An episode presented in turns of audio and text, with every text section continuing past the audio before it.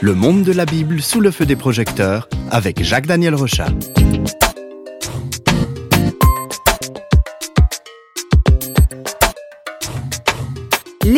Flash Bible, eh bien, c'est une occasion de parler des livres qui la composent, la Bible. Et aujourd'hui, avec le livre qui s'appelle Le Cantique des Cantiques, il s'agit pas seulement d'un flash, mais d'un véritable coup de foudre, un coup de foudre entre un homme et une femme.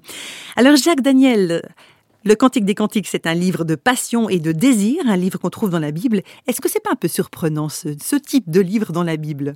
Oui, c'est vrai, parce que beaucoup de personnes pensent que la Bible est austère, extrêmement prude et qu'elle considère la relation amoureuse et la sexualité de manière négative. Cette vision a malheureusement été véhiculée par certaines doctrines chrétiennes. C'est donc très précieux, je trouve, d'avoir dans la Bible un livre qui parle de tendresse, d'amour et même de sexualité. Mais alors, expliquez-nous pourquoi euh, il y a ces doctrines chrétiennes euh, qui ont transmis une vision si sombre et honteuse de la sexualité. Ça, c'est venu d'où ça? Alors pour comprendre cette dérive, il faut se replonger dans les, dans les premiers siècles. À cette époque, le monde était fortement influencé par la philosophie grecque. Hein, les Grecs avaient pris en fait euh, de grands territoires environ 300 ans avant Jésus-Christ. Et puis la, la, culture grecque, la philosophie grecque était très forte et puis elle, elle a aussi beaucoup imprégné le monde romain. Alors, cette culture, malheureusement, méprisait fortement les femmes, et Socrate, par exemple, considérait que la création de la femme était une punition divine. Et puis il semblerait même qu'il ait épousé une, une femme qui lui a rendu la vie très compliquée. Alors oui, effectivement, peut-être que l'un est lié à l'autre. Mais avec un, tel mépris, l'union de l'homme et de la femme se, se limitait aux nécessités de la procréation. Et puis cette absence de tendresse entraînait aussi un développement de la prostitution et aussi un fort euh, développement de l'homosexualité. Donc la, culture en vigueur durant les premiers siècles et qu'on nous présente souvent comme évoluée, euh, c'était une culture qui abaissait quand même fortement les femmes. Oui, et ces cultures étaient en, en, opposition avec la Bible, qui indique depuis des millénaires que la femme est l'égale de l'homme. Dans le judaïsme, la relation amoureuse et la sexualité sont considérées comme des sources de bonheur. On trouve dans la tradition juive cette citation L'acte sexuel est une chose pure et sainte lorsqu'il est accompli à un moment et avec une intention juste. Malheureusement, au fil du temps, l'Église va s'écarter des valeurs bibliques et elle va se laisser emporter par la pensée grecque qui méprise le corps et l'oppose à la spiritualité. C'est cette dérive qui va conduire des théologiens à condamner la passion amoureuse et la sexualité au nom de on ne sait pas trop quoi.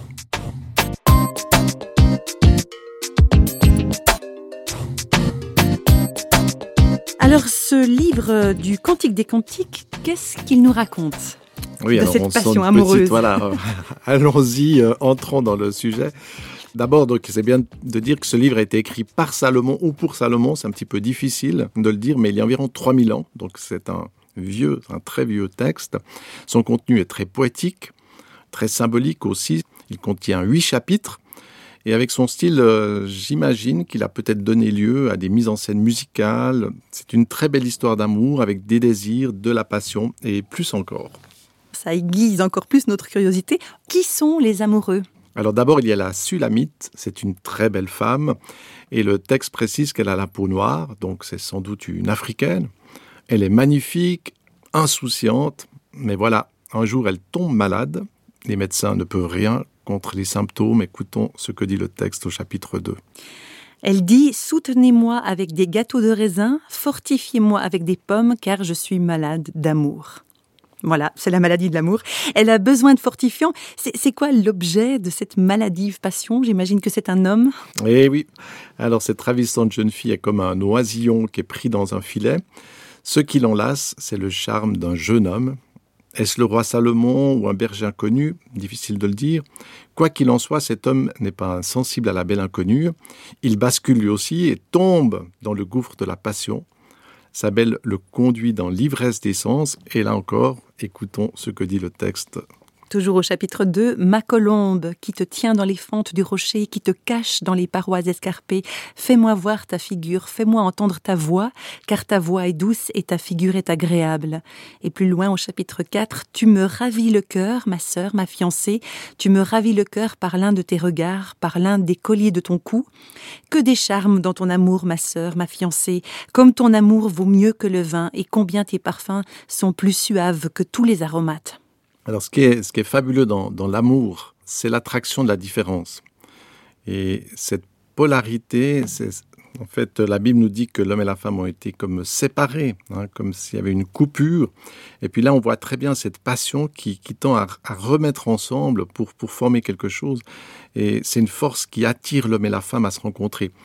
Et là, les deux tourtereaux racontent ce tourbillon qui les conduit à se partager. Et dans ce texte, l'un et l'autre vont se renvoyer des refrains élogieux. C'est vraiment euh, magnifique. Lui dit que tu es belle, mon ami, que tu es belle, tes yeux sont des colombes. Et elle dit que tu es beau, mon bien-aimé, que tu es aimable, notre lit, c'est la verdure.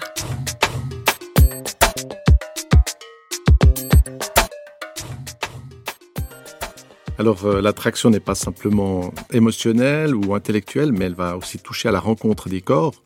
Et à partir de là, le récit se charge d'érotisme. Et dans le chapitre 5, la belle Sulamite enlève sa tunique. Et la suite nous fait suivre les deux amants dans l'intimité des caresses et du plaisir. Ça devient un petit peu plus chaud, mais c'est doux, c'est tendre et intense. Au chapitre 7, que tes pieds sont beaux dans tes chaussures, fille de prince. Les contours de ta hanche sont comme des colliers, œuvre des mains d'un artiste. Ton sein est une coupe arrondie où le vin parfumé ne manque pas. Ton corps est un tas de froment entouré de lys. Et un peu plus loin, toujours que tu es belle, que tu es agréable, ô mon amour, au milieu des délices. Ta taille ressemble au palmier et tes seins à des grappes. Je me dis, je monterai sur le palmier, j'en saisirai les rameaux, que tes seins soient comme les grappes de la vigne, le parfum de ton souffle comme celui des pommes, et ta bouche comme un vin excellent, qui coule aisément pour mon bien-aimé et glisse sur les lèvres de ceux qui s'endorment donc des images poétiques explicites. On va dire que c'est un récit pour adultes, mais c'est un récit plein de tendresse. Hein oui, alors dans nos sociétés modernes, la, sexualité est devenue un, presque un but en soi. On recherche le plaisir, quitte à, multiplier les partenaires. Puis la pornographie va, mettre en scène la, la, sexualité et va la réduire à une dimension de performance, presque de, de mécanique. Mais comme le rappelle le Cantique des Cantiques, le plus intense dans la relation, c'est la dimension affective, c'est le don entre deux êtres. Il y a quelque chose de très fort Et dans ce texte, eh bien, on va arriver presque à un sommet qui s'exprime dans cette parole qu'on trouve dans le chapitre 5 au verset 3. On peut l'écouter. Elle dit Je suis à mon bien-aimé et mon bien-aimé est à moi. C'est l'un à l'autre, hein, une appartenance l'un à l'autre, une union qui est bien plus, euh, on va dire, que, que l'expérience d'un soir. Oui, et, et là, effectivement, l'amour, le vrai amour, c'est une forme d'exclusivité. Et on voit cette, euh, ce principe d'égalité je suis à mon bien-aimé et mon bien-aimé est à moi. Dans ce sens-là, en plus, c'est d'abord je suis à voilà. l'autre. Où il y a vraiment la dimension de se donner à quelqu'un mmh. qui est au même niveau. C'est pas du tout une domination, mais c'est un don. Et ça, c'est quelque chose de, de, de très précieux. Et ce principe d'égalité conduit logiquement à un engagement à la fidélité. Et ce vrai, c'est là où le vrai amour va toucher toutes les dimensions de la vie. C'est pourquoi dans la Bible, la Bible invite l'homme et la femme à créer un espace unique, à former un seul corps, c'est comme un aboutissement. Ce projet à deux va bien sûr englober la sexualité, dont le sens n'est pas seulement le plaisir, mais c'est aussi la capacité de donner la vie. Donc pour la Bible, la sexualité, la rencontre entre l'homme et la femme, elle est extrêmement précieuse. C'est quelque chose de presque sain dans un sens, puisqu'il faut se rappeler que chaque personne est le fruit de la rencontre entre un homme et une femme. Il ne faut pas, pas l'oublier. Donc c'est là où dans la sexualité il y a une dimension euh, affective, de plaisir, mais il y a aussi un horizon qui donne un sens.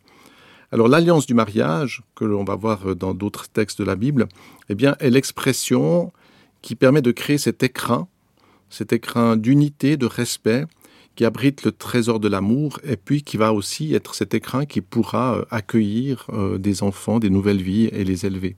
Donc c'est c'est là où il y a cette passion de l'amour, mais avec aussi tout un projet bénéfique. Et ça, on peut dire, c'est ce que la Bible dit sur la relation entre l'homme et la femme. Donc c'est pas du tout un mépris de cette relation, au contraire, elle va vraiment l'élever.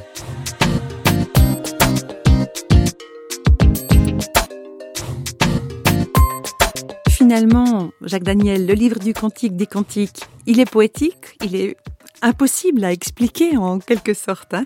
Alors qu'est-ce qu'on peut dire avant de refermer le flacon parfumé de ce livre enchanteur? Alors l'attirance entre l'homme et la femme est magnifique, mystérieuse, il y a le charme des corps, l'attirance. C'est assez étonnant de penser on peut être attiré par quelqu'un d'autre. Il y a presque une espèce de miracle dans cette attirance. Il y a la fabuleuse ivresse des émotions.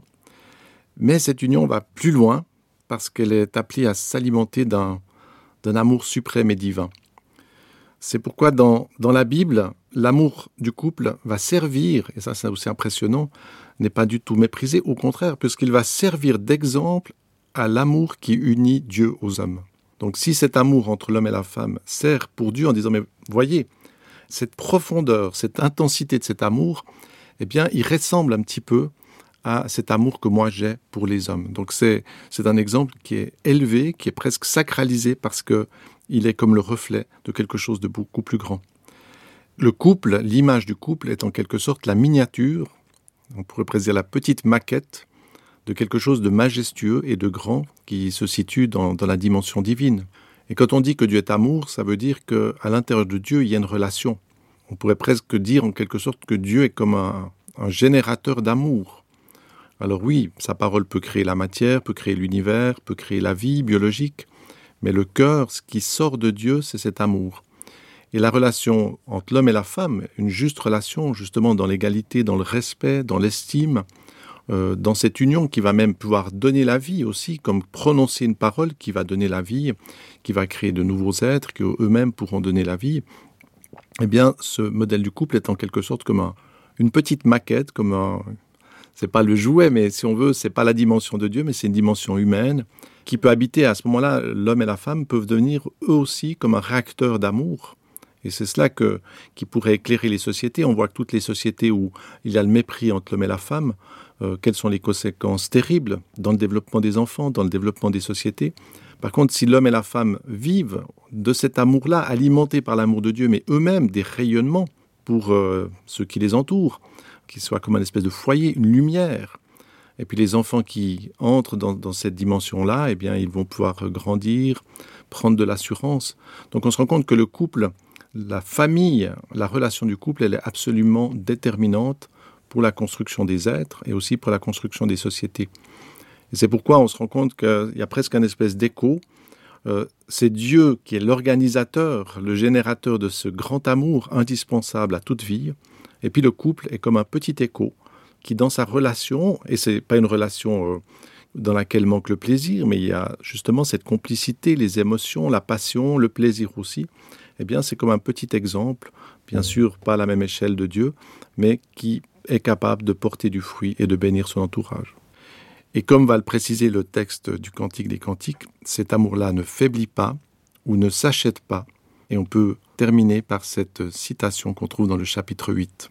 Les grandes eaux ne peuvent éteindre l'amour et les fleuves ne le submergeraient pas. Quand un homme offrirait tous les biens de sa maison contre l'amour, il ne s'attirerait que le mépris. Les